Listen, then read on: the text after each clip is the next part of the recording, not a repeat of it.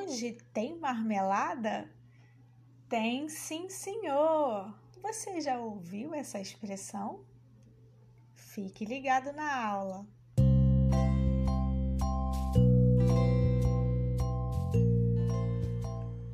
Olá, estudante! Eu sou a professora Carla Cabreiro da Rede Estadual do Rio de Janeiro e esta é a aula de número 3, que será direcionada aos estudantes da primeira série do curso normal. Eu vou mostrar questões relacionadas à disciplina de arte referentes ao quarto bimestre. Você quer aprender? Vamos juntos! O circo chegou! Hoje vamos falar sobre a história do circo. Está preparado? Existem indícios de que as artes circenses já eram praticadas há 4 mil anos em inúmeras civilizações da antiguidade, desde a China, Grécia, Egito e Índia. O circo desenvolveu-se nos moldes que conhecemos hoje. Ele se desenvolveu durante o Império Romano. A palavra circo tem origem etimológica do latim circus, que significa círculo ou anel. O termo remete às arenas romanas, lugares onde se praticavam esportes e lutas foi inaugurado em Roma o primeiro circo famoso, chamado Circus Máximos, com capacidade para 150 mil pessoas. Você tem noção de quantas pessoas cabiam naquele lugar? A atração principal era de corridas de carruagens, mas com o tempo foram acrescentadas as lutas de gladiadores, as apresentações de animais selvagens e de pessoas com habilidades incomuns, como engolidores de fogo. É isso mesmo!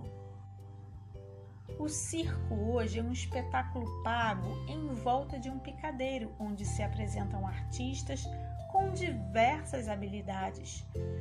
Foi criado por Philip Astley, suboficial inglês e perito cavaleiro, em Londres, de 1768 bastante tempo, não é? Ele descobriu que se ficasse de pé sobre seu cavalo enquanto o animal galopava em círculos, a força centrífuga o ajudaria a manter o equilíbrio. Estava criado o picadeiro. Nossa, será que ele era físico? Interessante. As companhias circenses se espalharam pela Europa e América e logo foram adotadas pelas numerosas famílias de saltimbancos que há séculos se apresentavam em feiras e quermesses. Eles trouxeram os animais selvagens e domesticados, os números de variedades, o trapézio, a corda bamba, a música, o drama e a comédia, formatando um tipo de espetáculo que se desenvolveu plenamente até metade do século XX. O circo no Brasil. Ele começou no século XIX com famílias e companhias vindas da Europa. Essas famílias agrupavam-se em guetos e manifestavam sentimentos através de interpretações teatrais, onde não demonstravam apenas interesses individuais e sim despertavam consciência mútua. Isto é, tinha uma mensagem através das expressões. Atualmente no Brasil, o uso de animais em circos é proibido em 12 estados e na maioria dos municípios brasileiros ainda é permitida a sua exibição.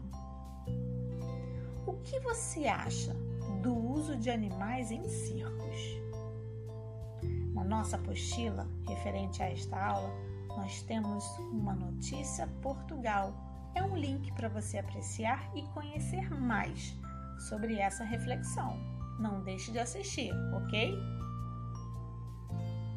Bom, o nosso podcast está chegando ao final e eu espero que você tenha obtido novos conhecimentos.